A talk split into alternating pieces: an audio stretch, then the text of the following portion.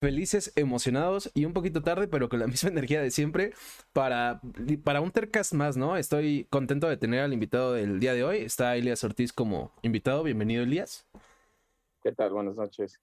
Y bueno, pues primero que nada, gracias por tomarte el tiempo de, de estar aquí. Yo sé que, que seguramente fue un día bastante pesado, entonces agradezco el tiempo.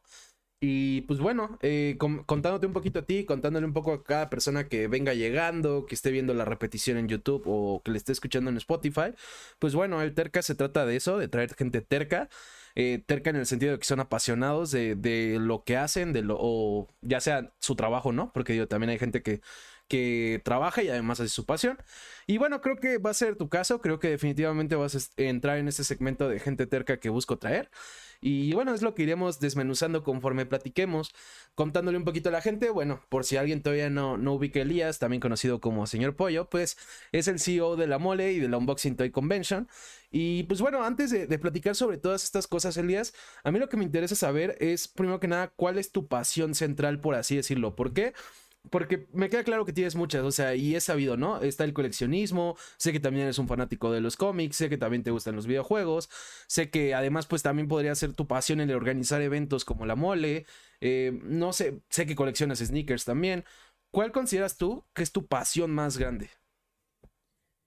Híjole, me la pones bien, bien, bien difícil, ¿no? Porque como tú dices, tengo varias, pero creo, creo que dentro de todo, dentro de todas mis pasiones que ya mencionaste, algunas de ellas, más bien eh, la, la, situación por la que me encuentro a lo mejor como director general de la mole es, es este que me gusta hacer muy bien las cosas para mi país. O sea que eh, yo creo que en algún momento eh, me di cuenta que, que México estaba carente de muchas cosas que de repente ves en otros países. Y eh, ahí es donde ahí es donde empezó lo terco, ¿no? De decir, vamos a hacer algo para México y que vean que tiene un buen nivel, que, que la gente lo puede disfrutar y que no necesita viajar a otro país para poder tener lo mismo, ¿no? Claro. Eh, entonces me considero un apasionado de hacer las cosas muy bien, ¿no? Entonces, eh, creo, creo, que esa sería mi, mi, mayor pasión, por eso de ahí se desprende todo lo que mencionas. Claro, que justo eh, incluso de, de, ahí también creo que de esta pasión por, por hacer las cosas bien, por dejar todavía mejor parado a México, por así decirlo, eh, pues creo que en gran parte de ahí viene el origen de, de, cómo te conviertes en CEO de la mole, ¿no? Yo sé que, que lo has contado mucho, yo sé que no, no, va a ser el primer programa donde platiques esta parte, pero bueno, para la gente que todavía no se sabe esa historia, ¿cómo, cómo es que te conviertes eh, en parte del equipo de, de la mole, ¿no? Que justo, pues a mí lo que me llama la atención, dando un poquito de, contexto, es que eh, todo fue debido a un esfuerzo justo de, algo que no te tocaba porque ni siquiera, originalmente ni siquiera iba a ser en tu beneficio, ¿no? Iba a ser en tu beneficio tal vez como, pues como un asistente más, si bien entiendo que también ibas eh, eh, como expositor. Pero bueno, ¿por qué no le cuentas rápidamente a la gente cómo es que empiezas a formar parte de la mole? Fue, fue raro porque, pues, yo, yo viajé a Estados Unidos ese año, 2011, a Nueva York, y conocí a Arthur Suidam. Conocí varios artistas, pero conocí a Arthur Suidam. Y como que hicimos clic muy rápido, este, le dije, oye, ¿te gustaría ir a un evento en México? Y me dijo, sí, tú dime qué onda. Estamos hablando de octubre y el evento era diciembre. Entonces, regularmente tú no, no buqueas a un artista con tres meses, o sea, siempre están llenos de fechas o, no quieren o lo que sea, ¿no? Sí, claro. Eh, entonces todo se dio, o sea, fue, él dijo sí, eh, yo me regreso a México y hablo con el arquitecto, que es el, el, fundador, digamos, dueño de la mole, y le digo, oye, ¿sabes que está la oportunidad de, de traer un artista? Y me dice, no, estás loco, cuesta muy caro, ¿no? Claro. Este, la verdad es que no costaba nada caro, o sea, el vuelo estaba súper barato, este, los hoteles, vaya, todo en ese tiempo este, estaba muy diferente la cuestión económica. Sí, claro. Y pues a él se le hacía carísimo, ¿no? eh, traer un solo invitado. Entonces tuvimos que, que, por ahí nosotros poner la mitad este, para que se animara a traer al invitado, porque él, por él, por él, por su lado, no quería, ¿no? Y aparte, sus tiempos de respuesta no eran los que se necesitaban de ya, o sea, hay que confirmarle, ¿no? Claro. Entonces, eh, pues así fue, o sea, fue muy, muy, muy raro. Yo ya era expositor de la mole, yo tenía, tengo una tienda de, de cómics, entonces este, la, la, gente ya nos conocía por ese lado, pero no por el lado organizacional, digamos, ¿no? Sí, claro. Eh, y pues se dio todo así muy, muy orgánico, si tú quieres, de, pues yo pongo la mitad y nos traemos al invitado, dijo el arquitecto que sí, y, y listo, ¿no? Empezamos a traer al, el primer invitado, que fue un, super hit, este, obviamente, y de ahí el, el, arquitecto también dijo, uy, pues o sea, esto jaló nuevo público, le dio nuevos bríos a la convención, vamos a ir probando y conforme fuimos este, trayendo más público, pues iba creciendo el interés por el evento, ¿no? Tanto de marcas como de otros invitados, como de invitados de cine, la asistencia iba creciendo, o sea, como que fue un, un, poco a poco ir creciendo, ¿no? Claro. Oye, ¿y qué buscabas cuando, pues justo eh, invitas a esta persona a, o bueno, sueltas la idea de qué le parecería venir a una convención a México, ¿no? Porque, eh, pues como, como comentas, incluso terminas poniendo la mitad del dinero eh, y pues obviamente no sabías que, que, en algún momento ibas a ser nombrado incluso CEO de la mole, ¿no? Que ibas a, a llevar tantos años aquí, o sea si bien obviamente entiendo esta parte de que en México llevaban muchos años sin, sin, traer a alguien del mundo de los cómics, este, pues no sé, o sea, ¿qué fue lo que, lo que entró en tu cabeza que dijiste, ah, voy a preguntarle si quiere venir?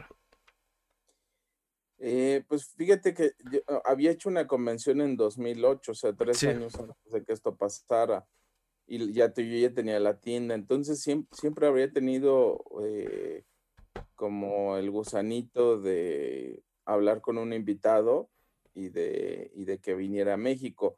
No fue, no fue la primera vez, obviamente, que vino un autor a México, ya habían venido autores en los noventas, y había habido un espacio, o sea, lo que a mí me llamaba la atención es que había un espacio de 15 años donde nadie, ninguna convención de las que, de las que quedaban, digamos, de las que quedaron, este, había traído a ningún invitado de cómics, o sea, en 15 años, esto se me hacía demasiado tiempo, se me hacía una locura. Y recuerdo que una convención en 2007 intentó traer gente le cancelaron y al final nada más llegó la Omar Ladrón, que es un, este, un dibujante mexicano que vive en Los Ángeles.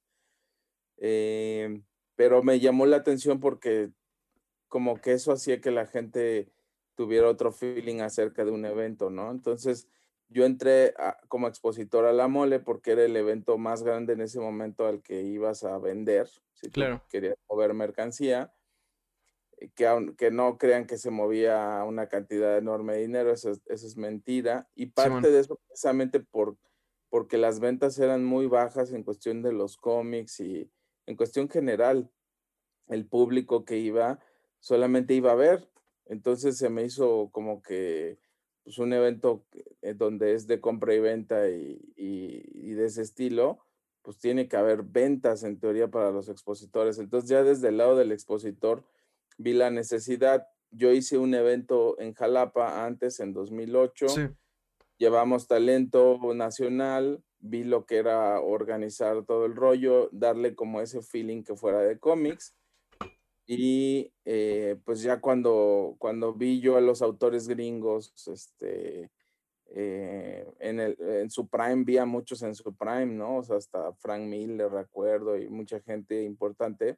Sí oye, estaría muy padre que estuviera uno de estos autores en México, porque pues yo ya, yo ya como que, ya hice como que mis, mis pininos, ¿no? Pero eh, creo que esto ya eso, esto puedes darle otro nivel definitivamente, y así fue, o sea, dije, pues no pierdo nada con preguntar, le pregunté a varios artistas sus datos, la mayoría me dijeron, no, es que allá me asaltan. eh, y Arthur Suidan fue el que dijo, no, yo sí voy, no me importa, o sea, él tiene como espíritu aventurero Y vino y se la pasó bomba, este, fue y le contó a otros, luego de ahí vino Finch, le contó a otros y ahí se fue haciendo la bolita, ¿no? Poco a poco, costó muchísimo trabajo. Claro, me imagino. Estamos. Claro, ok. Y bueno, también la, otra pregunta es, ok, eh, bueno, lo mismo, ya he escuchado parte de la historia, o sea, sé que sabía que, que justo tú, tú propones cuando ya parecía que no se iba a hacer, tú propones poner la mitad del dinero necesaria para traerlo. Eh, ok, ya me contaste por qué te animas a preguntarle si quiere venir, ¿no? Y por qué empiezas a hacer este esfuerzo, de dónde nace este deseo. Pero pues todavía es más cabrón el, el, el poner dinero, ¿no? Porque obviamente eh, por ejemplo, hablabas de que, de que ya habías hecho, eventos previos y has hablado en varios eh, pues, programas, varias entrevistas, que pues en eventos previos habías perdido dinero.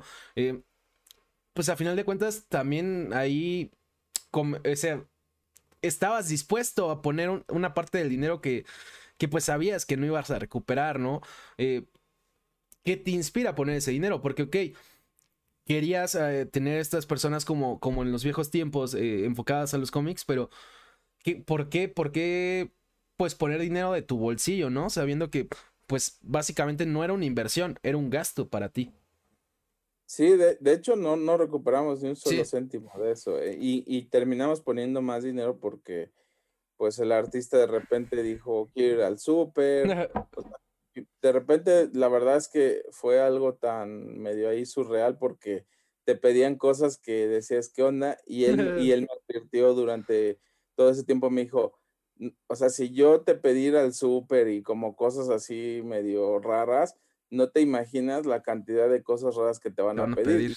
y, o sea, y ahí, ahí tenemos así como récords de cosas raras que nos han pedido y de verdad que es, los artistas así son, ¿no? Son muy, muy artistas, por así decirlo. Entonces, como que eh, fue muy peculiar, pero lo que, lo que me atrajo a mí es que me gustaban mucho los cómics desde muy chavo, o sea, desde muy, muy niño, estoy hablando cinco años. Ok. Me gustaba leer cómics, me lo fomentaron, o sea, siempre me decían, este, te, te lo compro, ¿no? Digamos, porque también el papel era lo más barato. Sí, claro. Entonces, no era lo mismo comprarte una figura que un cómic. Entonces me compraban cómics, siempre me la pasé leyendo, este, y inclusive a partir de los cómics aprendí a hablar inglés.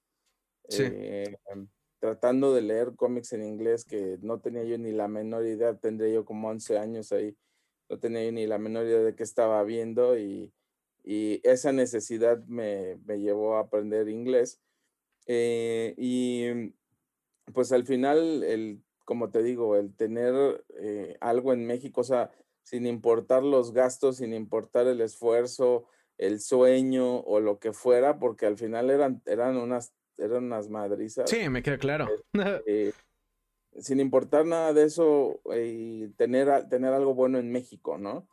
Claro. Eh, em, si le gustaba o no al dueño del evento, o sea, a mí, a mí no me interesaba eso, me interesaba que la gente tuviera la experiencia que la gente lo, pudiera vivir aquí en México. Y fue muy chido porque el, eh, cuando ves el resultado de la gente, cómo se la pasa con un invitado, cómo se vuelven locos con un invitado, es cuando como que viene tu recompensa, tu pequeña recompensa, ¿no? Es como que, órale, sí, la gente se vuelve otra totalmente cuando ve a un invitado internacional. Entonces fue, fue muy padre y creo que fue por eso que se empezó a replicar independientemente de cuestiones económicas y que ya se dio cuenta el arquitecto, pues que sí eran un, un hit, ¿no? Los invitados internacionales. Este, de todos modos, independientemente de eso, pues también yo lo seguía disfrutando junto con el público, ¿no? Claro. Claro, y bueno, justo ahorita que comentabas que desde los cinco años traes ese, pues, fanatismo básicamente por los cómics, que, que en parte es una de las razones por las que, pues, te animas a, hacer estos esfuerzos por, por pues mejorar eh, la clase de eventos que teníamos en el país. ¿Recuerdas cuál fue eh, como ese cómico, esa serie de cómics que te enamoraron de este mundo? Porque digo, yo entiendo que siempre tenemos, eh, e, está el primer cómic, es obviamente el primero que lees, pero no necesariamente es la historia que te atrapa, ¿no? De repente hay un superhéroe, de repente hay una historia que es la que, la que te enamora y de ahí ya no sales, ¿no? Y ya te vuelves pues adicto a, este mundo. ¿Recuerdas cuál fue la, la, que te, por así decirlo, la historia o la serie de cómics que te enamoraron? Sí, sí, claro. Eh, tendré yo, yo creo que ya unos 12 años, tal vez ahí. Ok. Y leí la muerte de Superman. Ok. me impactó, me impactó mucho, o sea, me impactó que alguien se muriera en los cómics, porque pues todos los cómics que leías eran como historias muy básicas, ¿no? Así como de fui, fueron a la escuela, resolvieron un problema y ya, ¿no? Simón. Entonces, el ver que de repente un superhéroe tan icónico se muriera era como que, ¿qué está pasando, no? O sea, Claro. eh, fue muy impactante, o sea, sí, impactante que, que hasta casi se me escurrían las lágrimas, ¿no? Simón. Entonces sí me acuerdo mucho que ese cómic me atrapó por el arte también, o sea, Dan Jorgens es de mis favoritos. Ok. Este, era un, era un, un- un estilo nuevo de Superman, ¿no? Claro. Este, eh, tanto Jorgens como John Bogdanov, eso, ellos dos son los que como que dibujaron al Superman muy cañón, así muy, muy del estilo de los noventas. Sí. Y, y, pues fue el que me atrapó. Yo ya estaba un poquito más, más adulto como para entender qué es lo que te puede atrapar, ¿no? Qué es lo que te gusta demasiado, ¿no? Recuerdo haber leído La muerte de Superman, no sé, unas cinco o seis veces, o sea, que no, no es muy, muy, us- muy usual leer a, lo mejor tantas veces Sí, claro. un cómic, ¿no? Lees Claro. ya otros. Este, pero creo que sí, ese fue el que inició todo. Ok, qué chido, qué chido que, pues digo, ya hasta, pues la mayoría sabemos, ¿no? Que incluso ya tuviste como este evento caracterizado eh, hace unos años de justo de, de este número en particular. Entonces, bueno, me imagino que esa parte también está chida. Otra duda que tengo es, tú comentabas, ¿no? Que, que tú consideras que probablemente tu pasión principal es este tema de, de demostrar que, por así decirlo, que México puede hacer eh, las cosas bien, que puede, o sea, cambiar esta imagen, ¿no? Que, que algunos tenían o, hasta la fecha tienen, de que tal vez este, pues no puede hacer un evento tan chido, o que pues está también, digo, el tema de seguridad, que si no depende mucho de ti, obviamente. Eh, ¿De dónde crees que viene esta pasión? Porque, ok, ya sé dónde viene tu pasión por los cómics, pero ¿de dónde crees, dónde crees que empezó eh, esa pasión por, por, pues por organizar, por dejar bien las cosas, por poner bien a México en el mapa? Eh, ¿De dónde crees que viene esa pasión? Y yo creo que es mucho de la niñez. Fíjate que eh, yo creo que todos los que somos tercos ya lo no- nos lo inyectan en la niñez definitivamente, ¿no? Sí, probablemente. Mi, mi papá era- es una persona muy exigente, o sea, pero su- sumamente exigente. Entonces, eh, recuerdo que de muy chavito, o sea, exigente al- a, a nivel Dios, vaya, como dicen. Eh, recuerdo alguna vez que le- mi- mis papás se separaron, entonces no, no, no conviví tanto con mi papá, pero las veces que lo veía, me acuerdo haberle dicho, oye papá, este X, ¿no? O sea, puedes prestarme para comprarme este eh, un juguete y me decía, ¿cuánto es? No, pues 200 pesos por decir, ¿no? Simón. Y me decía, mira, te puedo prestar 200 pesos, pero para que te compres un libro. O sea, y- tú- y tú de ocho años era así como, no, pues gracias, ¿no? Sí, o sea, ¿Por qué me castigas? ¿qué, qué está pasando? Entonces, eh, siempre fue como una presión este, muy cañona la que me ejercieron de, de chavito, Simón. que después ya como que te vuelves rebelde y ya haces tus, tus loqueras, ¿no? Claro. pero, pero de chavito sí me, me quedé muy marcado con eso. Entonces, eh, incluso, por ejemplo, el tema de la venta, o sea, el, el- el que yo iniciara la tienda de cómics, Ok. de niño me acuerdo que un día eh, le dije a mi mamá que me comprara unas gelatinitas que venían como en unas bolsitas cuadradas, Ok. este, muy, muy de los ochentas, y, y me dijo, ¿y para qué quieres? No, pues es que me los quiero llevar a la escuela, y resulta que me los llevé a la escuela y los vendí. Ok. Entonces, como que también esa onda de, de vender algo, o sea, porque no me, no, no, en ese momento no era como que necesitara yo dinero para X o Y cosa, ¿no? Sino nada más fue como, quiero vender algo, o sea, quiero ver por qué los demás están vendiendo y yo no estoy vendiendo.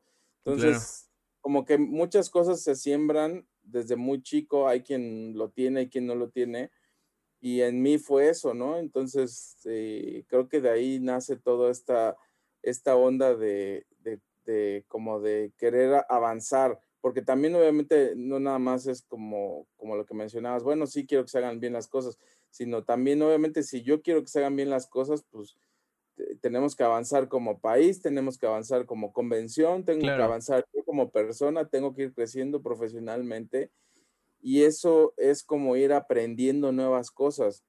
Entonces, eh, creo que para mí el aprender algo nuevo, siempre que sea un reto, es, es para mí es bueno, ¿no? Veo mucha gente, por ejemplo, que entra en la zona de confort fácilmente y, y se aburren de algo rápidamente, ¿no? O, o, los veo quejarse de su chamba, este, estar inconformes o todo este tipo de cosas. Y digo, bueno, si estás inconforme, haz otra cosa. O sea, eh, yo siento que no soy, por ejemplo, eterno en la mole y el día que haga otra cosa, no me voy a conformar con lo, con lo usual, ¿no? Seguramente voy a buscar ir más allá. Entonces, creo, creo que de ahí sale toda como esa hambre de, de buscar más, de no quedarte eh, pues en, en, algo, este, a lo mejor pequeñito, porque yo, por ejemplo, soy de Jalapa, entonces allá la mentalidad allá es súper así pequeñita, ¿no? O sea, eh, vaya, lo que, lo que yo he logrado para allá es como que, no, hombre, qué bárbaro, ¿no? Y, y yo, yo, yo me veo a mí y, y, digo, bueno, creo que todavía me falta en la carrera por, por, este, por ser mejor, digamos, ¿no? Todo el tiempo, por ir como avanzando, mejorando. Entonces creo que eso te convierte como en ese hambriento de, eh, de éxito, si tú quieres, si quieres llamarlo así, aunque yo considero que mientras seas un doer, o sea, alguien que hace las cosas, vas a tener éxito, porque pues puedes hablar y decir mil cosas y voy a hacer esto y el otro, llenarte la boca es súper fácil y es lo más peligroso del mundo, pero hacerlo, hacerlo realmente es, es, este, ahí es donde viene la, palabra imposible a veces, ¿no? Claro. Y aún así, y aún así tienes que, cumplir y ver las formas de resolver. Entonces, eh, creo que por ahí va la cosa. Claro. Ahorita que justo hablas de éxitos, eh, ¿cuál consideras tú personalmente que ha sido tu más grande éxito hasta ahorita? Eh, yo, creo, yo creo que la tienda, o sea, mi tienda, o sea, la, la mole significa muchas cosas para, para, para el, el, público, pero para mí la tienda, como fue algo personal, o sea, algo que no dependía más que de mí y de mi esposa en este caso. Sí eh, el poderla llevar a esos niveles, porque cuando la pusimos aquí en Ciudad de México en 2013, pues le, le, temblaron, le tembló el chón a la tienda más grande que había aquí en Ciudad de México, ¿no? Sí, eh, entonces, para, para hacerlos temblar a esos cuates que, que tenían un, un, volumen de ventas muy, muy superior a nosotros, pues era algo inédito, o sea, algo, algo imposible, ¿no? Claro. Este, eh, y ahí viene esa palabra, o sea, lo, lo hicimos y fue como, vamos a hacer todo, todo, toda la fórmula nueva, vamos a hacerla eh, lo, lo, que nadie está haciendo, ¿no? Desde eventos, traer invitados, este, se, se, redefinió el concepto de las tiendas en ese, en ese momento. Entonces, para mí, ese fue como mi, mi, más grande logro, redefinir en una ciudad tan grande, eh, de las más grandes del mundo, el concepto de tener una tienda de cómics, de atender al público, de, darle lo que necesita para que se anime a leer un cómic, porque al final es un hobby de lujo, ¿no? Sí, claro. Entonces, este, el atraer público nuevo, pues no es tan fácil. Claro. Para mí eso fue como lo más cañón. Claro, que justo eh, es cagado porque yo tengo una anécdota eh, en, de comixado porque alguna vez yo, yo tenía un proyecto anterior con, con, unos amigos que se llamaba Los Tres Tetazos y alguna vez, no me acuerdo ni, ni por qué fuimos a grabar a de comixado la vez que estaba Matt Hunter, no me acuerdo si era un aniversario o, o día del cómic, no me acuerdo por qué, pero grabamos ese día y también Matt Hunter y me acuerdo que habíamos salido súper hypeados de, de haber grabado porque pues fue un video chido, ¿no? Y que ese día íbamos riéndonos en el metro cuando íbamos de regreso a nuestras casas, o sea, todo jajaja, hasta que de repente justo el compa que traía el celular con el que grabamos nos dice de, oigan, eh, me robaron el celular, pero así sonriendo, ¿no? Riéndose y nosotros, no, ¿cómo crees? Y, y sí, le, habían robado el celular y ese video, de hecho, se acaba de manifestar en el chat, es Pepe Golds. Ese video, este, pues terminó siendo eh, un audio nada más, o sea, lo terminamos subiendo como audio porque se perdió el video, entonces, eh, tengo, tengo anécdotas ahí en Decomixado. Digo, obviamente, pues hoy en día es una anécdota cagada. En su momento, pues fue trágico, pero ese ya estuvo chido.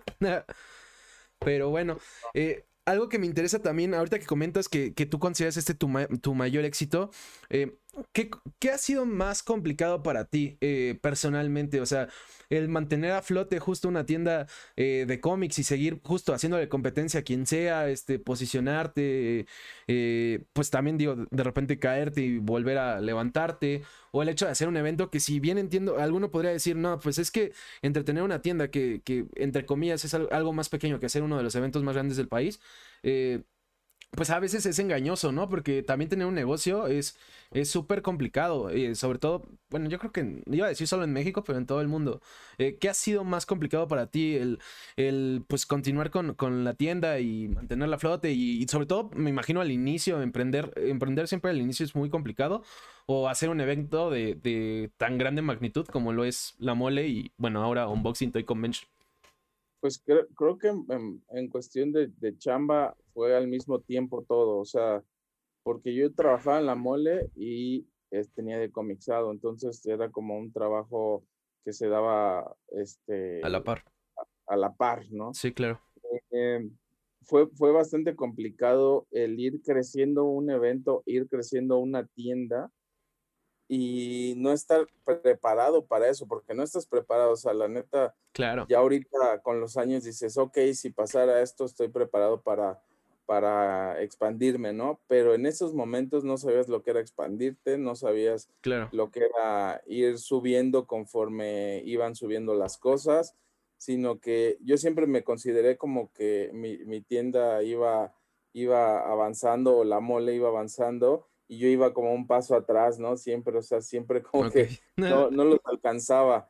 Eh, también obviamente me di cuenta que el, personal que tienes a veces a cargo puede, puede representar una situación en donde en lugar de que avances más, este, ese, ese personal te, te, haga estar retrocediendo, ¿no? Por ciertas ideas o por ciertas cosas concebidas que hay. Claro. Entonces, eh, también aprendí esa parte que el, personal que tenía no era el indicado y que definitivamente necesitaba yo este, eh, recontratar gente, ¿no? Y, y, y, aparte redefinir las posiciones, ¿no? Ok. Eh, dentro de, de, ambas compañías, tanto de la mole como de comixado. Sí.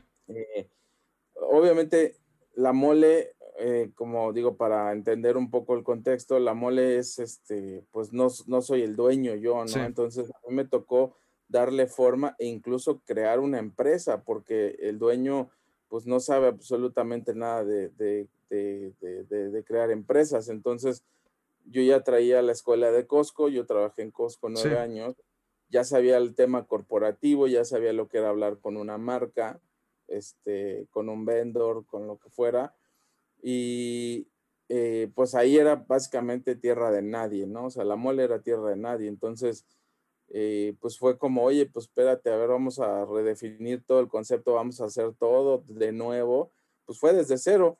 Y la tienda lo mismo, la tienda fue desde cero, nada más que eh, a diferencia de la mole fue con mis propios fondos, ¿no? O sea, mi propio dinero, mi, mi propia inversión de años.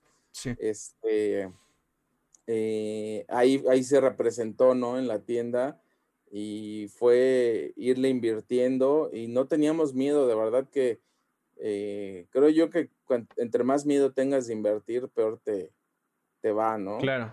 Entonces, este, no teníamos miedo y dijimos, vamos a invertirle y dio unos resultados muy, muy buenos, ¿no? Obviamente es una industria muy complicada, muy especializada, donde dependes más de las editoriales que de ti mismo a veces. Sí, claro te puedes dar un excelente servicio, pero esa semana puede no salir ningún título bueno y no vas a vender. O sea, no vas a vender. Tienes que empezar a recurrir a los back issues, a tener cosas vintage, a las figuras de acción, o sea, otro tipo de cosas, ir, de, diversificando, pero también complica el tema, ¿no? Entonces, em, para mí, la gente que me dice, oye, ¿cómo le hiciste para poner una tienda de cómics? Le digo, no es que no te imaginas la locura que es tener una tienda de cómics. Es de veras es una grosería porque es tan especializado que no puedo yo decir un día, ¿sabes qué? vamos a contratar un gerente y un supervisor que sepa de cómics, que sepa de figuras de acción, que sepa todas las series, todas las historias, etcétera, etcétera. O sea, no puede hacerlo, no existe. Eh, hay gente que sabe mucho, pero que a lo mejor no va a trabajar contigo en una tienda. Entonces, es, no es como un restaurante que dices, bueno, voy a contratarme a mi capitán de meseros y hay gente con experiencia en, ser capitán de meseros. Sí, sí, Acá no hay gente con experiencia de nada. Entonces, eh, lo mismo pasa con la mole un poquito, pero acá sí es muy especializado. Entonces, en las dos nos costó muchísimo trabajo hacer al personal nosotros, pero también es parte padre de, ser un líder y, de enseñar a la gente. Si eres buen líder, le vas a poder enseñar a la gente lo que tú sabes para que lo lleven a cabo o, tú vas a ver las formas para que ellos eh, les llegue la información de todo lo que tú ya tienes acá arriba, del mindset y de cómo se va a llevar a cabo la compañía. Claro. Elías, igual contabas, eh, y digo, lo has contado en varias entrevistas, pues lo, lo, que todos sabemos, ¿no? Que trabajaste en Costco antes de, de, estar aquí. Y también en algún momento justo también me decías, este, que bueno, que justo, ¿no? No, no sabes si eres eterno, ¿no? O sea, cualquier día, eh, digo, toco madera, pero pues no sabes si algún día salgas de, de, la mole, ¿no? Y justo decías, si salgo, pues no sé qué estaría haciendo, pero estoy seguro que voy a estar haciendo algo eh, poco convencional, ¿no? Como, como hago hoy en día. Yo lo que pensaba, y me ha pasado con muchos invitados, eh, muchos invitados que he tenido, pues en algún momento antes de hacer lo que les apasionaba, pues no, no eran felices con su trabajo. Yo tengo la duda, ¿eras feliz e-, en Costco todos esos años que pasaste? O sea, ¿te gustaba lo que hacías? Sí, fíjate que sí. Okay. Eh, nunca, nunca he en un trabajo como por infelicidad, aunque puede haber muchos factores, puede haber muchos factores que te pueden hacer sentir mal, aunque estés en el puesto más alto, ¿eh? O sea, sí, claro. puedes estar en el puesto más abajo o en el puesto más alto, eso no importa. Eh, pero me gustaba muchísimo, o sea, la onda de aprender cosas nuevas en lo que sea, a mí me llama muchísimo la atención, ¿no?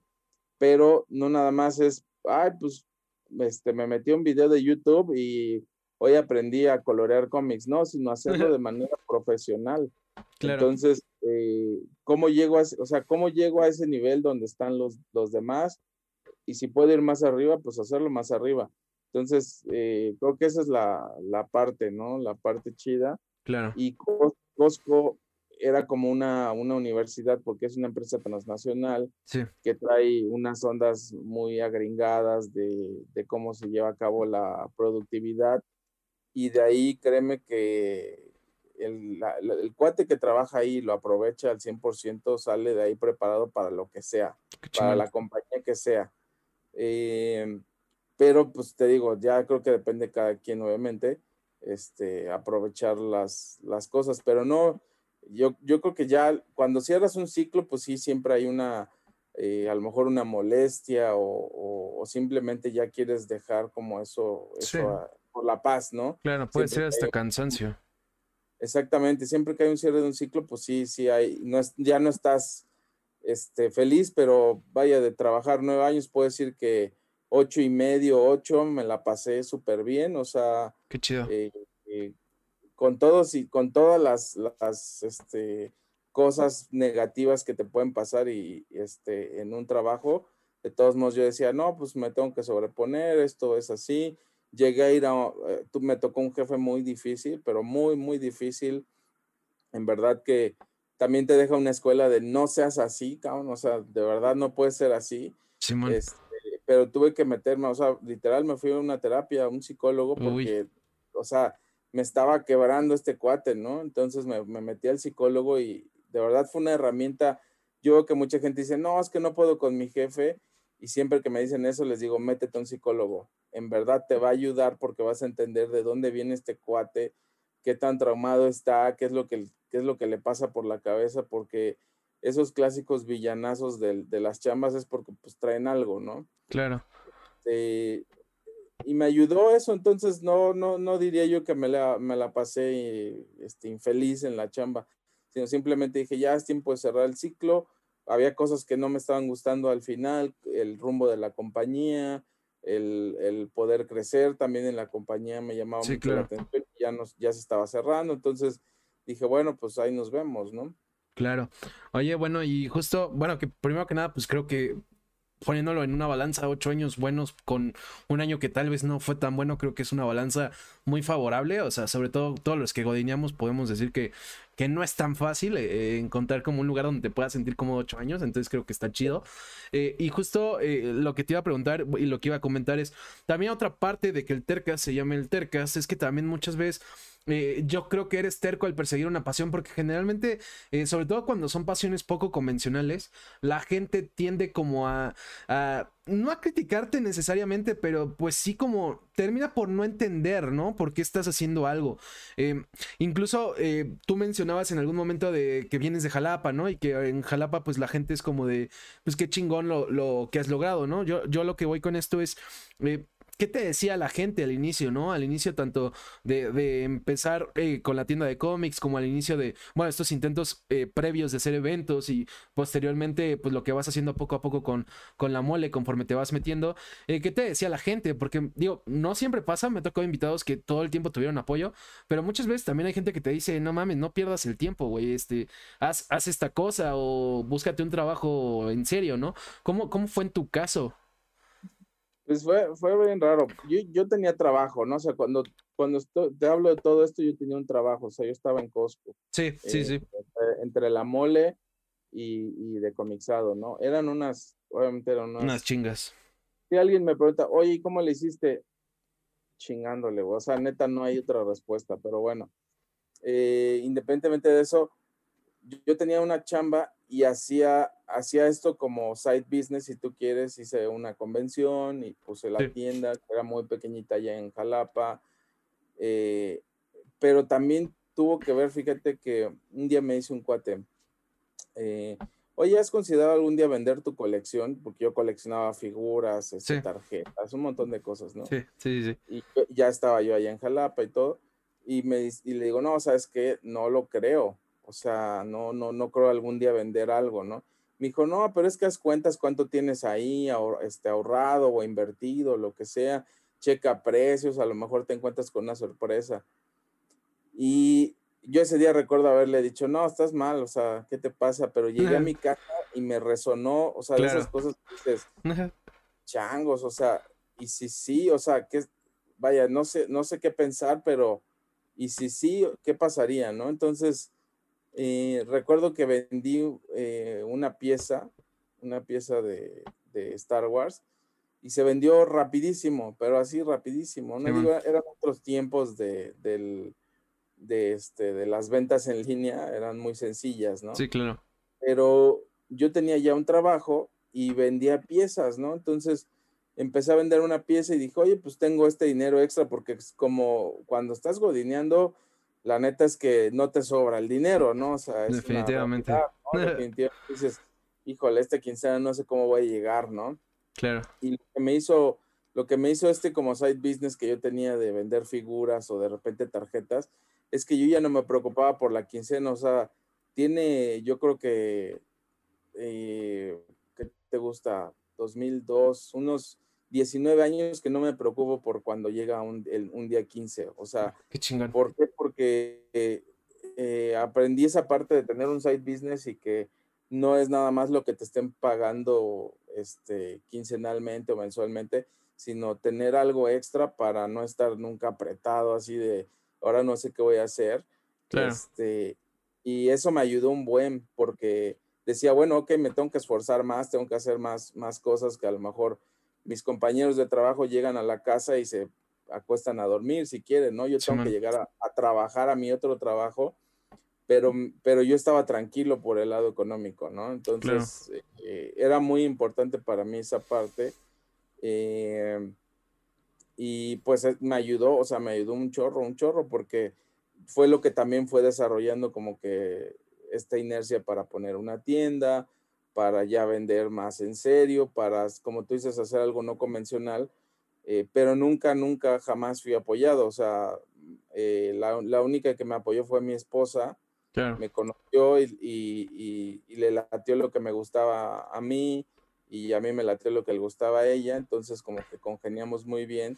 Y ella fue la que me, me animaba más, ¿no? Así de, no, sí, vamos a hacer esto, o sea, vamos a hacerlo en conjunto. También, obviamente, eh, encontrar a alguien, una, una pareja que aparte haga equipo contigo, también es muy difícil, ¿no? O sea, también es como la chamba, entonces este, de repente encuentras buen jefe y de repente te, te, dan una patada por allá, ¿no? Sí, claro. Eh, entonces, como me la encontré ella, siempre fue muy chido poder hacerlo en conjunto, entonces sabías que por ese lado estabas tranquilo porque tu pareja sabía que, qué es lo que estabas haciendo y, y por qué, y, y, aparte veía los resultados, ¿no? Al final se trataba de eso. Claro. Eh, pero obviamente mi mamá, los, los papás de, de, este, de, de mi esposa, todo, o sea, mis tíos, todo el mundo decía, no, estás loco, o sea, estás zafado, ¿cómo vas a vivir de los cómics? ¿Eso qué es? O sea, no, realmente poco entendimiento, mucha ignorancia del medio, este, eh, y pues así, sin, sin conocer, sin más ni más, juzgando completamente, ¿sabes qué? Pues te, así como de, de, artista, ¿no? Te vas a morir de hambre. Sí, claro. Eh, pero no, pues depende de ti, obviamente depende 100% de ti. Claro. Este, ser la tienda número dos en, a nivel nacional, ¿no? Claro.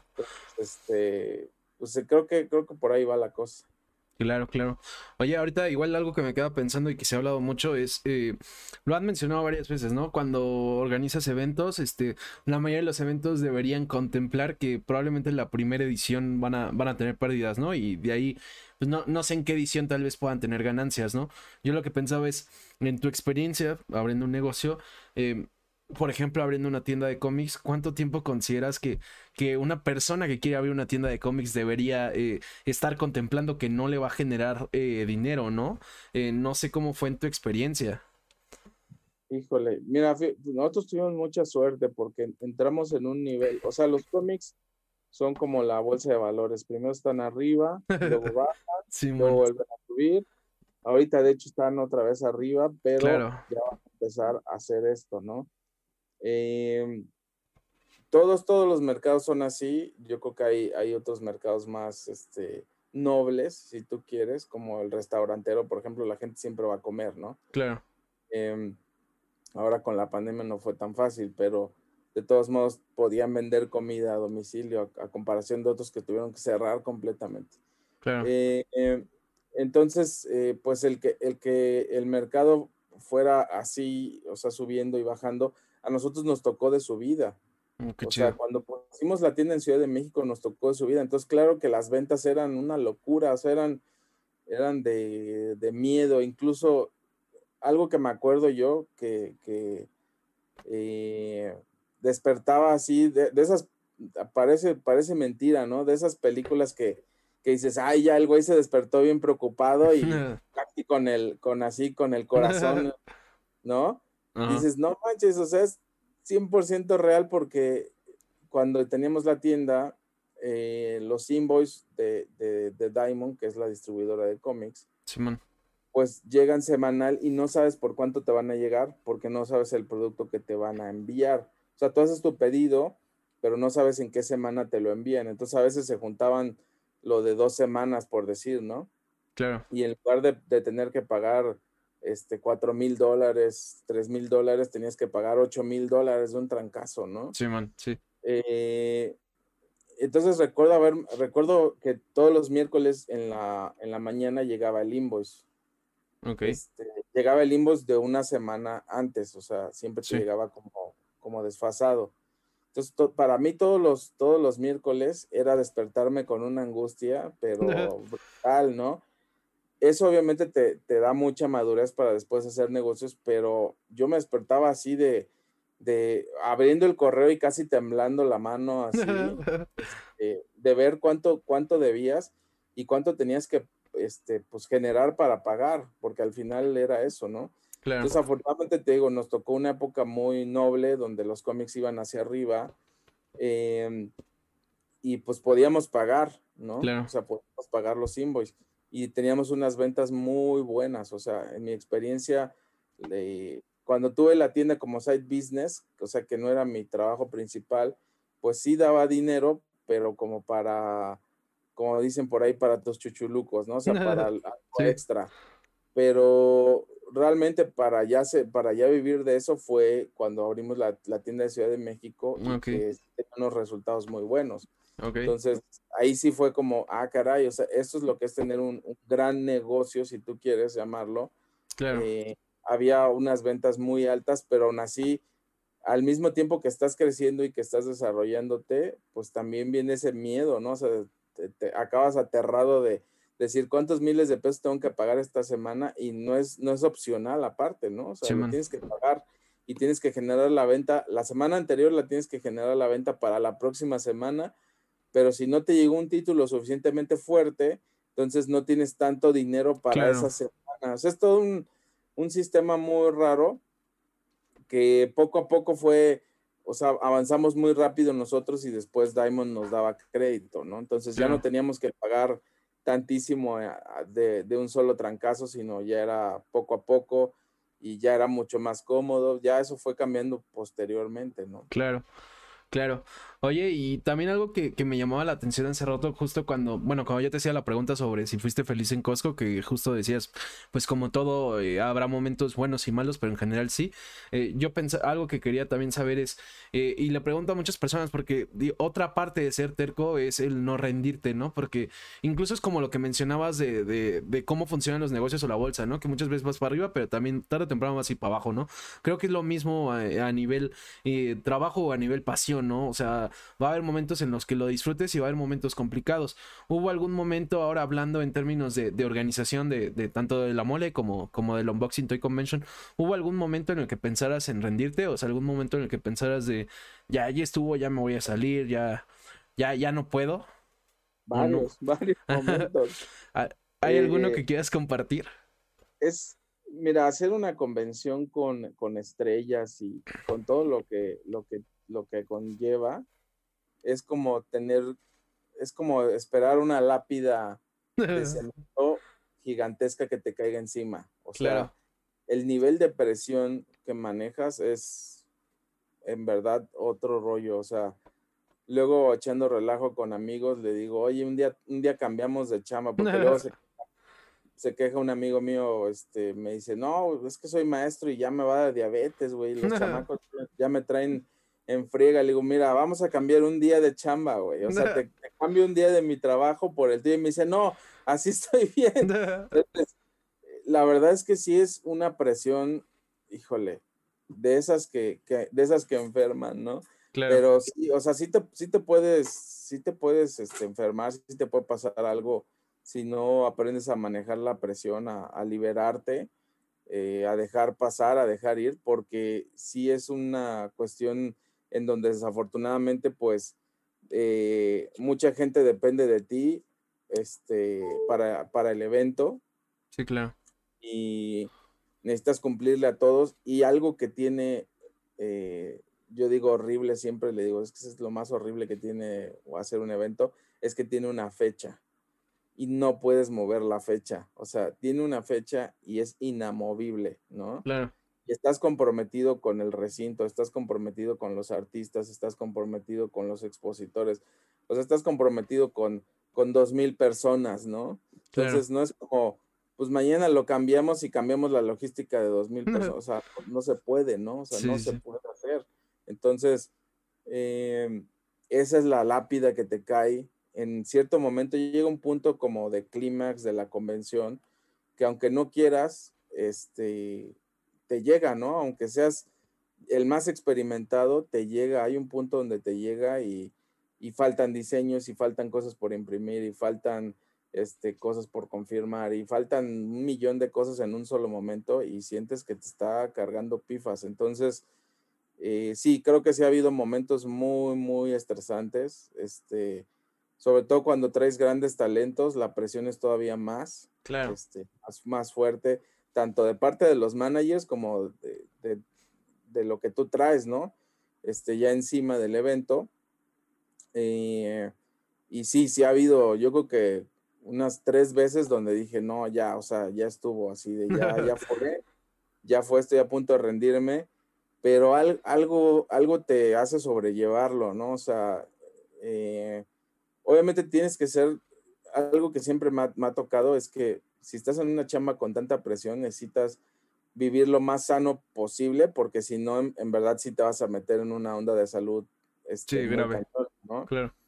Em, entonces siempre he tratado de ser así, lo, comer, comer verduras, este, 80% verduras, 20% carne, ¿no? Eh, porque en verdad es, es, algo que te, que te llega, o sea, te, es tanta la presión que dices, no, no manches, o sea, no puedo. Entonces me trato con mi doctor, trato de dormir bien mis ocho horas por lo menos. Este, siempre la terapeuta con la que, con la que fui, que precisamente me ayudó a sacar mis, mis este, rollos con el anterior jefe, me decía, mínimo, o sea, si vas a, si vas a invertir tanta energía en todo el día en, en, este, en la chamba, mínimo duerme tus ocho horas, porque neta, dormir menos de ocho horas te va a desgastar, o sea, al final te vas, eh, o sea, vas a tener 40 años y te vas a ver de 50, ¿no? Sí, man. Porque el cuerpo, pues, se, va, se va haciendo, este, se va desgastando más rápido, ¿no? Claro. Entonces, siempre, siempre trato de hacer eso para poder sobrellevar una presión tan grande que a veces eh, es inaudita, pero sí, sí, varias veces he, dicho, no, sabes que ya, o sea, en verdad, y, y, por las razones correctas, si tú quieres, o sea, porque hay demasiada presión. Eh, sin embargo, pues cuando haya la razón incorrecta, a lo mejor ahí sí ya, y me refiero a la razón incorrecta, a lo mejor que ya no llegue yo a un acuerdo con el dueño, que, sí, claro. que ya no, a lo mejor ya no esté yo, como tú dices, feliz o algo así, ahí ya sería la razón incorrecta para mí y ya entonces ahora sí, bye, ahora sí de veras, adiós, ¿no? Claro. Eh, ahorita que contabas justo, por ejemplo, que eh, con invitados grandes también, por ejemplo, es eh, entre todo el estrés que obviamente vives, pues también el de los invitados grandes es uno de los más grandes. Em, algo que, que, a mí me pasa, por ejemplo, con, con el Tercas, y bueno, antes tenía otro proyecto igual de, de entrevistas, em, ha habido invitados más complicados que otros de, traer, ¿no? Que de repente agendo la fecha mil veces, que de repente, eh, no sé, surgen mil problemas eh, y, pasa lo mismo, ¿no? O sea, que es como el, el, esfuerzo de traerlos porque a final de cuentas son invitados que quiero tener en el programa, ¿no? Eh, ¿Cuál fue como, y digo, sé que siempre te preguntan invitados, pero ¿cuál fue como uno de esos invitados que más complicado fue pero justo lo chido de esos invitados, cuando haces ese esfuerzo extra en vez de rendirte, es que como por fin los traes, o al menos a mí me pasa en el programa, como por fin se hace, cuando por fin los entrevisto, pues se siente chido, ¿no? O sea, se siente chido que eh, es un poco como la organización del evento. Se siente chingón que después de tanto esfuerzo por fin se realiza, ¿no? Eh, ¿Cuál fue como uno de esos invitados más complicados que, que ya cuando por fin pudiste traerlo, ya cuando por fin estuvo aquí en la mole, este, pues dijiste, no mames, qué chingón, lo logré. Híjole, varios, o sea, varios sí, no se dejaban los hay, muchos invitados que, que, traen una onda muy fuerte con México por todas las noticias que les llegan. Sí, claro. Ha habido, ha habido invitados eh, muy complicados de convencer, este, eh, casi, casi el, el, clásico de, mira, ya mañana te digo que sí, y, y, no te dicen nada y pasa una semana y lo escribes y te dice, no, espérame, pasado mañana. Sí, claro. Le vuelves a escribir. Eh, creo, creo, que uno de ellos fue Dan Jorgens, que para mí es mi top, está en mi top 5 de, de, invitados. Y él sí me aplicó la de, ya casi te digo que sí, ¿eh? ya casi. Pero obviamente traía una onda de, tengo miedo de ir a México, ¿no? Y, y, no lo culpo, o sea, realmente no culpo a nadie, porque por ahí decían una vez, este, que, que pues que eso era muy negativo decirlo. Y, y no, es que es, es que es la realidad, o sea, así nos ha pasado. La gente piensa que nos estamos agarrando a balazos. Sí, a veces sí, ¿no? Sí, en, en algunos lados definitivamente sí. Exactamente, pero no, no, a lo mejor no en las zonas, como yo les explicaba a los invitados, no en las zonas donde, donde hemos hecho los eventos jamás ha habido una situación, ¿no? Afortunadamente. Entonces, pues, no te preocupes, son zonas de un riesgo muy, muy bajo, son colonias muy bonitas, te va a gustar, la Ciudad de México es muy histórica, entonces, también algo de lo que eh, les ha gustado a la gente es que, a los invitados, es que los llevamos a conocer México. O sea, no nada más vienes a la convención y ya ponte a trabajar y vámonos, ¿no? Claro. Sino que conocen una parte de México. Siempre los llevamos a las pirámides aztecas. Eh, los llevamos al Museo de Antropología, los llevamos a comer a restaurantes mexicanos buenos y disfrutan muchísimo. O sea, obviamente la, no esperan tener ese sabor en la boca, no esperan ver las pirámides, que aparte estar en ese lugar siempre es como eh, una energía bien, bien locochona, la verdad es que aunque, digan, no, ya te vas a ir a las pirámides a recargar de energía, no, la verdad es que sí hay una energía muy, muy fuerte ahí en ese lugar. Me imagino. Este, eh, lo visité, pues, no sé, unas 20 veces, yo creo que, que acompañé invitados. Eh, entonces, todo eso es muy padre, pero creo que de los, de los más difíciles fue Dan Jorgens, de los más difíciles fue Frank Miller. Ok. Este, eh, creo que el, gran logro así que, dices, uf, por fin se pudo, era lograr tener un talento como lo de Tom Welling que vino el año eh, pasado. Sí. Eh, que lo veías tan lejos porque decías, la verdad es que un talento tan grande manejarlo es complicado. O sea, ya, ya nada más el manejo, ya olvídate, la gente dice, qué padre que va a venir, no, hombre, el, el, sí, claro. el que te metes tú como organizador para, este, pues para traer un, un invitado de esa talla. Claro. Entonces, para mí esos han sido como que los más difíciles, sobre todo porque lo que, a lo que voy es que tienes que estar preparado, no difíciles porque, ay, fueron este, muy complicados ellos, sino porque tienes que estar preparado para darles todas las respuestas correctas y hacer todas las acciones para que ellos se sientan cómodos. Entonces, eh, eso creo que fue muy, muy complicado con, ese, con esos tres invitados. Ok, qué, qué chido, qué interesante. Eh, igual algo que, que, me interesa porque justo... Eh, algo que la gente puede ver, obviamente, no solo aquí, cualquier vez que te hayan entrevistado, es todo lo que hay detrás de, la organización de un evento que no contemplamos, ¿no? O sea, porque ya cuando, cuando escuchas, eh, cuando escuchas a Elías Ortiz hablando de ello, de repente empiezas a hilar todo, ¿no? Y dices, no mames, claro, es más complicado de lo que yo pensaba. Pero, eh, pues a final de cuentas, este, pues obviamente no, no, la gente no, pues no, no termina por darse cuenta muchas veces como espectador, ¿no? Eh, para ti, ¿qué ha sido, no sé, hoy en día el reto más complicado que has tenido a la hora de organizar uno de estos eventos? ¿Cuál, ¿Cuál fue para ti el, sí, el reto más grande? Fíjate que eh, hay, hay, muchas cosas muy complicadas que... Sí, me queda clarísimo. Pero eh, el organizar, por ejemplo, clubes y, talleres, eso fue lo más complicado que te puedas imaginar.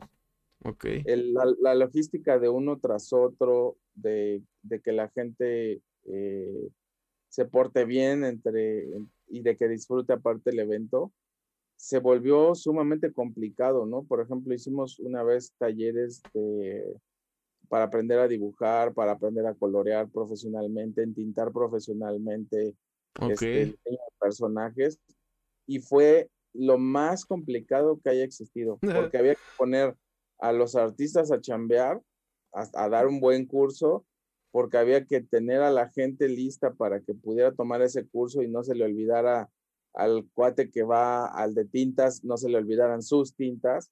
Este, fue tan, tan complicado, yo creo que nos tardamos unos seis meses en planear eso, lo cual es un tiempo muy, muy loco para, para algo que al final pasa en unas cuantas horas. Eh, pero sí fue muy complicado. Y, eh, y, aparte era un plan que ya traíamos como antes y que no se había podido aterrizar porque precisamente costaba muchísimo trabajo, ¿no? Hasta que sí, me imagino. Un, día, nos decidimos y lo logramos, ¿no? Pero eh, creo, que es, creo que ese tipo de cosas fue de lo más complicado. Y obviamente otro gran reto fue un Boxing Day Convention. O sea, ese fue un reto de cero, todo de cero. Eh, creo que es un evento que disfruté muchísimo porque fue como mi primer bebé eh, ya mío, ¿no? Porque la mole ya existía. La mole como quiera ya existía, pero unboxing no, no existía. Entonces, ese sí me, eh, híjole, ahora sí que como dicen, sudor y lágrimas. O sea, me costó sudor y lágrimas. Estuvo muy, muy cañón la organización del evento. Tuve nada más tres meses y medio. O sea, rompimos creo que dos veces hemos roto el récord de hacer un evento muy rápido. Y Este, y ese fue uno de ellos. Este, lo empezamos creo que en mayo, final, mediados, finales de mayo. Y, lo, y en agosto ya estaba, ¿no? Entonces, este, fue de los más, más complicados. y lo disfruté muchísimo, muchísimo. O sea, en verdad sí fue una gran recompensa ese evento porque cuando ya lo viste hecho, fue como, no manches, salió eh, perfecto, ¿no? O sea, salió muy bonito. Claro. Eh, eh, pero pues no todo es así, no, no siempre es así. Sí, claro. Yo siempre disfruto, yo disfruto, por ejemplo, que los fans disfruten del evento. O sea, cuando veo la buena respuesta del público, es cuando disfrutas tu trabajo, porque tú disfrutar el evento, eso pues, no existe, o sea, eso es muy complicado. Y unboxing tuve el placer de disfrutarlo porque no fue tanto público, o sea, como, te, como, como dijimos al principio, ¿no? Si vas a hacer un nuevo evento, espérate perder dinero. Así seas la mole, o sea, así seas quien seas. Entonces, nosotros decíamos, bueno, traemos un empuje muy fuerte con la mole, pero este es un nuevo concepto y aún así perdimos dinero, o sea, aún así perdimos dinero y obviamente eso ocasionó que hubiera menos chamba y que pudiera disfrutar un par de horas del evento, ¿no? Sí, claro. Eh, eh, pero no quitó el mal sabor de boca de decir, chin, o sea, somos la mole y aún así perdimos dinero haciendo un evento. Sí, claro. Pero bueno, son gajes del oficio, o sea, eh, si no inviertes, pues no vas a generar contenido. Claro. Eh, aprovechando que cuentas eso, que pues digo, eh, para los que hemos platicado con algún organizador de algún evento, eh, sabemos que es así, o sea, digo, no solo a nivel evento, pues como de convención, sino pues, por ejemplo, yo que he conocido varias personas que organizan conciertos, pues lo mismo, ¿no? O sea, cuando organizan conciertos, festivales, te dicen lo mismo, o sea, tú, hay gente que cree que ellos se la pasan disfrutando el día del evento y ya ando como Lolita la pero no, pero pues no, ¿no? Entonces, este, algo que yo, yo tenía una duda es más personal. Em, y seguro te lo van preguntando, es, e, esto va relacionado con decomixado, ¿no? Eh, justo un evento, pues rara vez lo vas a disfrutar porque estás en, eh, trabajando, estás organizándolo. Digo, no es que no lo disfrutes como tal, pero no vives la experiencia como un espectador. Eh, mucha gente, bueno, no mucha gente, todos los tetos como yo, eh, eh, seguramente hemos tenido alguna plática con algún amigo de, no mames, sería bien chingón tener una tienda de cómics o digo, también hace poco tenía la de una tienda de juegos de mesa, ¿no? Eh, como dueño de tienda de cómics, sí, sí dirías que se, que se disfruta como muchos creen, o sea, de que puedes disfrutar los cómics que te llegan. Os digo, obviamente no todos, pero puedes leer los cómics que quieres, este, no sé, o sea, como que es el vivir el sueño geek. Sí, sí. Ok. no, no lo hecho, Pero sí, es este eh, 100% una experiencia tener la tienda porque eh, al menos a nosotros nos tocó ser una tienda al estilo gringo, o sea que los miércoles llegaban cosas nuevas. Sí. Entonces cada semana llegaban cosas nuevas y era como llega, como si llegaran los reyes, ¿no? Claro. Este, eh, ver la mercancía nueva, el papel como huele saliendo de Sí, me imagino queda la tinta, ¿no? Queda la, fusión de las tintas y huele mucho a tinta. Entonces, creo que es una de las razones por la que de cierta forma la gente sigue coleccionando cómics, porque te das el, tufo de la tinta, ¿no? Agarras un cómic nuevo. Entonces, este, em, sí es una experiencia de, de, híjole, este me gustó, me lo quedo. Qué eh, incluso de, de crecer como coleccionista. Claro. Eh, vaya, muchas, muchas cositas, sí, sí cumples tu sueño, o sea, definitivamente sí cumples tu sueño. Atender al público y todo eso es muy complicado porque es un negocio muy, muy especializado, como te decía. Claro. No, no tan fácilmente puedes contratar personal, pero sí, sí vives el sueño un poquito. Ah, y, y también haciendo la convención, o sea, conoces a los artistas en, otra, en otros, este, Em, a lo mejor en otro plan, ¿no? No en el plan de estrella, sino en el plan personal. Claro. Eh, es, muy, es muy padre, o sea, de las dos formas, la, tanto la tienda como, la como el, la convención, sí. lo que vives del, del, otro lado es también muy bonito. Sí, claro. Pues, de, ti depende disfrutarlo, ¿no? Claro. Eh, yo, yo, como por ejemplo ahí de repente, este, veo que hay gente que que pone o, veo, o veo gente, ¿no? En la calle o en muchos lugares que está de malas. Y yo, eh, de verdad, o sea, puedo, puedo enojarme y después se me pasa los minutos, este, pero no puedo estar de malas, o sea, no, no puedo estar así. Creo que, no sé cómo le haces ese, esa gente que, que puede estar de malas, eh, pero tienes que disfrutar, o sea, aunque, aunque haya eh, retos, tienes que disfrutarlos a fuerza. Claro no todo va a ser positivo, sino pues, pues, sería aquí la utopía, ¿no? O sea, jugar en easy. Ah, no, no, no, este, no guerras, no nada, ¿no? Claro. Y, y, cierto, no todo vas a disfrutarlo, pero lo que, lo que, los momentos que vengan buenos, disfrútalos al 100% y después, bueno, también disfruta lo malo porque al final va a suceder, o sea, espéralo.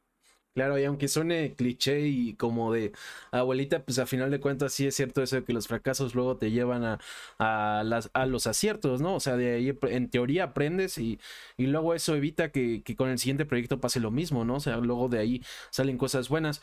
Elías, eh, antes de pasar a las dos últimas preguntas que hago cada tercas, tengo una que, que es... Eh, es una variación de una pregunta que suelo hacer. Esta es especial para ti.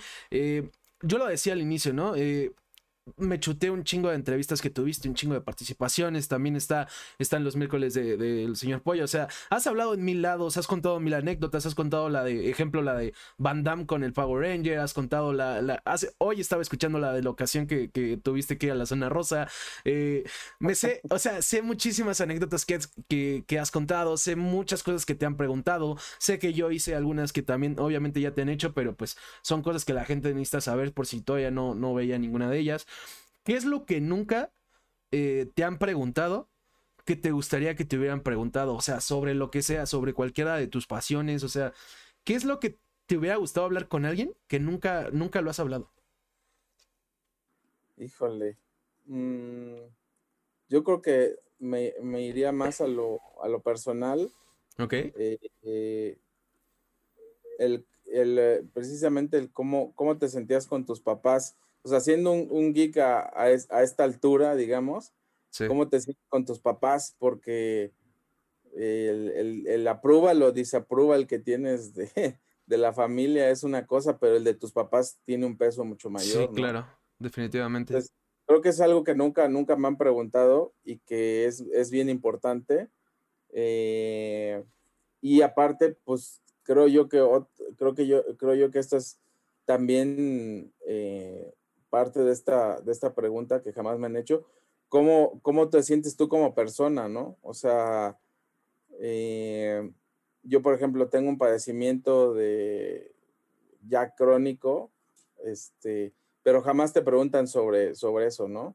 Claro. Eh, la salud jamás te pregunta alguien. Entonces, a lo mejor me hubiera gustado porque así como eh, puedes contar logros o fracasos, también la salud es un tema muy complicado. Por ejemplo, en mi caso, hacer un evento con tanta presión y padecer ansiedad generalizada es como subirte a la, er, este, em, a la rueda de la fortuna o no sé, no, más, algo, algo más peligroso al boomerang, ¿no? Alquilagüea. Alquilagüea, este, y no, y no bajarte, o sea, no poderte bajar, ¿no?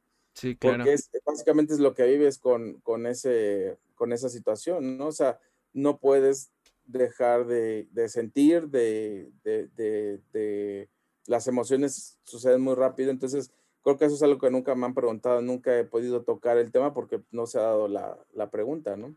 Bueno, pues finjamos que se me ocurrió a mí y primero que nada, este, Elías, pues eh, cuéntame cómo es este tema de hoy en día de, la prueba de tus papás eh, con el tema geek. que se me ocurrió ahorita de la nada, pero pues cuéntame un poquito. Pues fíjate que fue siempre bien complicado porque mi mamá no quería que me dedicara a esto. O sea, mi mamá trae una escuela de estudia y trabaja, que es al final para lo que, para lo que también te enseñan las escuelas, ¿no? O sea, eh, estudias y lo, único, y lo primero que tienes que hacer es trabajar en lo que sea, ¿no? Este, obviamente buscando que sea afina tu carrera en teoría. Claro. Eh, em, pero pues mi mamá al ver que yo me dedicaba a otras cosas, decía, este cuate se está distrayendo del, del, del vaya, de, lo que debería, ¿no? O sea, ponte a trabajar, hijo, deja, deja eso ya atrás, estás, estás loco con, los cómics. Y pues mi papá em, no estuvo como mucho tiempo eh, conmigo, pero los, las pocas veces que estaba, pues le valía un cacahuate, ¿no? Se le valía un cacahuate literal, este, eh, si, si, estaba bien yo o no en el aspecto personal, profesional, ¿no? Eh, y bueno, pues sí ha sido como muy difícil con la familia, pero ya al paso de los años, pues ya lo, lo entendieron finalmente. Me costó, yo creo que la mitad de lo que llevo haciendo esto, por lo menos. que entendieran cómo era la cosa mis papás, ¿no? Claro. Este, ya ahorita obviamente ya, ya lo ven y me dicen, no, pues sí, está, está muy cañón lo que, lo que haces, ¿no? Claro. Está muy chido y lo que tú quieras, pero pues ya, ya fue como que en base a, a resultados, ¿no? Sí, claro. Eh, que es válido, ¿no? Pero a, a, veces no te lo esperas de tus papás, ¿no? Claro. Eh, claro. Ahora sí, como dirías tú, suena cliché de película que sus papás no quieren que sea diseñador gráfico o artista o algo así, ¿no? Claro. Este, y que también sucede, o sea, también, también hay veces que, que no, no la armas, ¿no? Sí, claro. Eh, entonces sí, esa, esa parte sí fue complicada. Sí, claro que, que, pues como dices, podrá sonar cliché, pero pues eh, un, un, chingo de personas este, también lo han vivido, ¿no? O sea, de hecho, justo me quedé pensando que he coincidido con varios de los últimos invitados que he tenido en el Terca. Estuve a Lucius Helsing, que es caster, que también comentaba que si bien sus papás este, no fue como que le prohibían hacer algo, pues tampoco era como todo el apoyo del mundo, ¿no? Y tuvo que ir demostrándoles que, que lo que hacía estaba chido. Hetzi Torres, que es tatuadora, pasó lo mismo, o sea, los últimos invitados que he tenido han coincidido en que son personas que, que tuvieron esta parte complicada, ¿no? De, de, y justo algo que hablaba con ellos es lo único chido de eso es cuando lo demuestras y, y cambia su opinión, ¿no? Y pues al final eh, eh, pues te valiste por ti mismo y qué más, qué más chingón que, que, haber demostrado que tenías razón, ¿no? De hecho yo hace poco tenía una plática con, no me acuerdo ni con quién era, con unos amigos creo, que justo les decía eso, ¿no? De que eh, mi papá y yo chocábamos mucho y, y hoy en día, este, si bien no entiende todo lo que hago, este, pues afortunadamente nuestra relación mejoró porque ya no vivo ahí, porque demostré que sea lo que sea, este, pues supe valerme por mí mismo, ¿no? Y, y, se siente chido, se siente chido de que se den cuenta de que, de que si bien no lo terminan por entender, pues no estabas mal. Eh, ahora sí, algo que también comentabas antes de, cerrar con esta entrevista, eh, y tiene que ver un poco con una pregunta que pensaba, es, hablabas de, este problema, por ejemplo, de ansiedad que tienes, ¿no? Y algo que yo pensaba también hace rato, que ya no pregunté, es, eh, cuando hablabas de toda la presión que vives, este, porque no me sorprende que, pues de por sí todos tenemos ahorita problemas de, de, eso en general, creo que es uno de los problemas que se acrecentaron más con la pandemia. Eh, yo algo que te iba a preguntar es, ¿cómo le hacías, ¿no? Para, para relajarte, o sea, en momentos de tanto estrés y pues ahora que comentas de este padecimiento, ¿cómo le haces para pues para, uno, para controlarlo y dos, para, pues para calmarte, ¿no? Porque aún estando on fire, llega un momento que justo tú lo decías, ¿no? Eh, puede ser malo para la salud. Entonces, cuando uno está completamente estresado, por más que tengas un chingo de trabajo, en algún momento tienes que, que tomarte esos segundos para, para, calmarte, ¿no? ¿Cómo le haces tú para, para mejorar este, este, pues este aspecto o ese, esas ocasiones? Pues fíjate que es un padecimiento que no, que, pareciera que, que, con, que conforme avanza el tiempo pudieras tener como más este, experiencia para manejarlo y no es cierto. O sea, okay. eh, me acuerdo de, un, de, una anécdota muy graciosa eh, que a mí me dijo mi terapeuta, mira, si algún día te da un, un ataque de, de, pánico este, y no tienes eh, medicina o, o este o alguien que te o, a, o sea, alguien que te ayude como a, a, calmarte claro. cerca pues lo que puedes hacer es gritar o sea grita para que se salgan las emociones. sí, liberar energía claro. Liberas energía y obviamente como que la, la, la, presión que hay en el pecho y todo lo que todos los síntomas que sienten se liberan no entonces eh, se me ocurre un día estábamos súper desvelados eh, habíamos ido a las pirámides con los invitados y me acuerdo que eh, íbamos a llevar ya a los invitados hacia la convención, los llevamos caminando ese día porque estábamos en el hotel este, que está junto a Reforma 222 y íbamos para Expo Reforma todavía, por okay. ahí en 2013 yo creo. Y se me ocurre tomarme un café porque yo estaba muriéndome del sueño. Okay. Se me ocurre tomarme un café y obviamente esto detona que te dé sí, ansiedad. un ataque de pánico, ¿no? Ajá. Eh, y yo estaba con la esposa de Alan Grant que okay. es un escritor de cómics, ¿no? Sí. Eh, y los demás empiezan a adelantar y ella me ve como, como que así con la gota, sudando la gota gorda y me dice, oye, ¿qué te pasa? Y le digo, no, estoy bien, pero yo, yo cuál, o sea, creo, creo que he sido excelente para fingir, o sea, he sido muy, muy bueno para fingir, o sea, es una situación que, como dices, ¿cómo le haces para que, para controlarte? Pues vas, básicamente fingir, ¿no? O claro, sea, no. finge, finge, que estás bien, o sea, pero por dentro estás on fire. Claro. Y esa vez o sea, esa vez ya sentía así como que me iba a dar un infarto, o sea, literal, ya dije, ya sabes qué, ahora sí me llegó el final. Mi momento ha llegado. Mi momento ha llegado y bye, ¿no? Claro. Me acordé de, de este consejo, ¿no? Pero obviamente yo estoy con la, con la esposa de Alan Grant. Ajá. Y no tuve, o sea, no tuve otra opción más que ponerme a gritar, imagínate en el hotel afuera, Sí. este, con la esposa de Alan Grant, o sea, como que no fue lo más cómodo del mundo, pero ella me decía, me decía, ¿qué te pasa? ¿Qué te pasa? Yo, no, no, no, tú, tú no te preocupes, ¿no? Entonces, literal me puse a gritar como un minuto Ajá. hasta que se calmó, literal, se pasó, se liberó la energía y todo. y me dice, oye, pero ¿qué te pasó? Le digo, no, pues me dio un ataque de pánico y la recomendación de mi terapeuta fue que, que, que gritara, ¿no? Obviamente no fue, pues no, no, es, o sea, no, no lo esperabas tú, pero pues fue la, lo, lo que La se me ocurrió en ese momento. Claro. Y me dijo, pues toda espantada, o sea, toda sacada de onda realmente.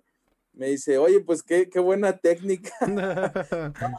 Digo, o sea, tal- al día de hoy me sigo riendo porque fue algo que me pasó así tan, tan fuerte, ¿no? De que ya no aguantaba yo este, el estrés, el sueño y todo eso. Y me pasó con un invitado, o sea, con la esposa de un invitado. sí.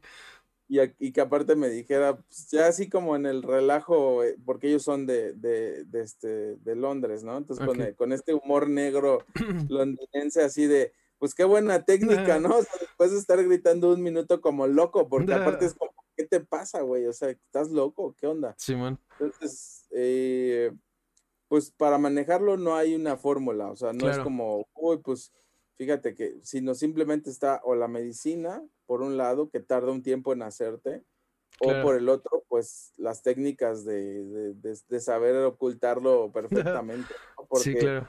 mi padecimiento, o sea, conozco otras personas que tienen ansiedad, pero no, no están así, o sea, de repente dices, no manches, no están, no están igual que yo, o sea, les, como que a cada quien le pega de, de una forma, Claro. y yo con el estrés, pues soy como candidato a tener un ataque de pánico más cañón, ¿no? Si Sí, tú claro. quieres, más fuerte, ¿no? Claro. Y el no dormir también lo detona, o sea, hay varias cosas, ¿no? Este, Sí. entonces esa parte sí, pues si quieres tú graciosa, pero a la vez también, pues es un tema de salud. Sí, claro. Y bueno, igual justo hablando de eso, de, de- eh, y esto también lo tenía desde antes de, de- de empezar a hablar. Algo que yo pensaba contigo es, también te has metido unas chingas. Lo hemos dicho toda la entrevista. Y hay como esta mentalidad, esta visión de mucha gente de, de que la única forma de, de ser exitoso es chingándole así cabrón, ¿no? Que me queda claro que es tu caso. Eh, yo lo que te iba a preguntar es, ¿tú crees que, que, que sí es cierto? O sea, si quieres ser exitoso, tarde o temprano te vas a mete- tener que meter unas chingas, eh, por así decirlo, impresionantes, como diría Sag. Ah. Lo que, lo que yo he visto, de, no nada más de mí, sino de, de muchas otras personas exitosas, es que sí, o sea, eh, alguna vez platicando con el dueño de la mole, porque es medio rejego para trabajar, este, eh, eh, me decía, no, es que ya la, la gente con lana ya no trabaja. Le digo, no, güey, la gente con lana es la que más trabaja, güey. Sí, Le digo, ¿tú- ¿a poco tú crees que Carlos Slim se para a las 11 de la mañana y se va a desayunar tranquilamente? No, el cuate a las 8 de la mañana está revisando reportes, está viendo si es más o menos millonario ese día que otros días. O sea, él, él él está teniendo ya una junta con sus con sus este con sus vicepresidentes o, o presidentes de, de las compañías que tiene, porque aparte no tiene una. No es así como que, ay, ahorita, ahorita en corto veo a- al, al que lleva todo, ¿no? O sea, son Sí. un chorro de gente, ¿no? Le digo, nadie que yo haya visto, a menos que, que, que ya tengas como el apoyo previo o de tu Ujú. familia y que, y que tu familia tenga los recursos suficientes, yo no, y, y que, y, que, y que te quejes por ir a los 18 hoyos la a las 7 de la mañana, este, a, menos que a menos que te pase eso y ese sea tu gran esfuerzo, pues no conozco a alguien más que, que haya tenido éxito y que no haya tenido que chingarle. O sea, Claro, definitivamente eh, hay gente muy lista que, que puede llegar a tener a lo mejor éxito antes que tú. O sea, tú dices, uy, pues yo ya tengo 40 años y no he logrado hacer esto y esto y esto que me propuse, ¿no? sí, y este cuate que tiene 35 ya lo logró. Entonces, yo creo que lo único que, la única diferencia es que a lo mejor se enfocó diferente y lo logró antes. Claro. Pero las chings fueron las mismas. O sea, te lo puedo asegurar casi, casi que nadie se libra de esto. O sea, nadie, que yo conozca eh, se libra de decir, ay, pues sin hacer nada, la verdad es que logré hacer esto y esto. No, no lo, no lo creo. Claro. Y bueno, ahora sí, Elías, las, las dos preguntas finales que prometí desde hace rato es que salieron temas interesantes, pero es, eh, y esto se lo pregunto a todos los invitados. Primero que nada, ¿te consideras una persona terca? Sí, demasiado. O sea, pobre de mi, de mi esposa y de, los que conviven a mi alrededor. No, pero eh, creo que un, tiempo, un tiempo de, de, terquedad más cañón, o sea, muy, muy, muy, muy fuerte, como que depende de tu edad sí hubo un tiempo donde decía, no, ahora sí, a fuerza sale porque sale, ¿no? Claro. Ya conforme pasa el tiempo, eres, eres un terco controlado, por así decirlo, pero no te quita lo terco, o sea, no te quita lo terco de querer crecer. sí, claro. esa es mi terquedad, o sea, eh, no me puedo quedar donde estoy, no eh, me queda claro que hay ciclos que se cierran, que no siempre vas a estar en el mismo lugar. claro. Pero que si quieres mantenerte en el mismo estatus, si tú quieres, tienes que a fuerza ser un terco 100% para poderlo lograr. O sea, si no, se te, se te pasa el, éxito, ¿no? Como quien dice, se te pasa el éxito y luego, ¿qué, qué sigue, no? Sí, claro. Entonces, eh, sí, siempre me he considerado una persona muy, muy complicada este, en ese aspecto porque pues mi terquedad me ha llevado a a, insistirle a un invitado cinco años o seis años seguidos para que venga hasta que viene. Claro. O sea, he, conseguido invitados que en otros países no consiguen. Eh, he conseguido poner una tienda en, pocos meses y hacerle la competencia a, tiendas grandes y que les, les tiemble el chón, pero por terco, o sea, por decir, lo voy a hacer, lo, voy a hacer y, y ahí les voy, ¿no? Claro, y justo digo, ya medio la respondiste, pero la segunda pregunta es eso, es ¿qué tan bueno o qué tan malo ha sido para ti ser una persona terca? Me ha funcionado, o sea, para mí eh, la, fórmula de, enfocarme en algo y, estar dale y duro ha funcionado, ¿no? Claro. Eh, no, creo que sea la única para llegar al resultado, no, no lo creo, pero definitivamente cuando... Eh, pues tienes esta, digamos, esta, yo, yo, le, yo le llamaría ventaja, ¿no? Ser terco es una ventaja, porque los que están así como que, ay, pues que pase la vida y, y otros cinco añitos y ya me pongo a trabajar, pues el, el, el, problema es que están perdiendo tiempo, ¿no? Para mí, la, la, la gente que, eh, que tiene más de 25 años y no está trabajando, de verdad después va, va a tener problemas muy graves financieros y, de actitud y, de todo, ¿no? O sea, no va a aprender a ser líder, no, le va a costar mucho trabajo. Claro. Eh, eh, entonces, eh, mi, terquedad siempre ha sido como desembocado en algo positivo. Este, entonces, me ha, me ha funcionado 100% la, la técnica del, del terco mayor. Qué chido, qué chido que digas eso. Eh, aquí justo siempre después de hacer esta pregunta decimos sean tercos, no sean necios. Creo que yo también creo que ser terco es, es algo bueno, sobre todo a la hora de perseguir tu pasión. Eh, ahora sí, con esto vamos a ir concluyendo, Elías. Quiero nuevamente agradecerte por haberte tomado el tiempo de, tener esta entrevista. La verdad es que la disfruté mucho y, además agradezco mucho el esfuerzo de, pues, de todavía tomarte el tiempo porque estoy seguro, estoy seguro que estás cansado. Entonces, eh, pues, se agradece muchísimo. Agradecer a la gente que nos anduvo viendo. recordarles, si no vieron entrevista completa, si quieren recomendarla, si quieren repetirla o cualquier otro de otro deseo que tengan con la entrevista, pues pueden verla y escucharla en aproximadamente una semana y media o dos en YouTube y en Spotify. En ambas redes encuentran el Tercast como el Tercast de Igloo, igual en Facebook, ahí también anuncio los invitados, cuando se suben las entrevistas y demás. A mí me encuentran como WS en Twitter e Instagram, también ahí los anuncio. Si quieren ver las otras entrevistas del Tercast en vivo, es por Twitch, WS también. Y Elías, obviamente, si quieres eh, hacer cualquier mención, eh, justo, no sé, también hoy me comentabas y no es posible que yo te entrevisté y no me enteré que hoy, anunciaron pues eh, el próximo evento, pues digo, cualquier anuncio que quieras hacer es más que bienvenido, entonces pues adelante. Gracias, pues nos, vemos este, este 29, 30 y 31 de octubre en la mole Room 6 Bazaar, que es un nuevo concepto que estamos estrenando. Eh, les va a gustar porque tiene que ver con coleccionismo. Eh, tú como coleccionista vas a poder llevar piezas a venta.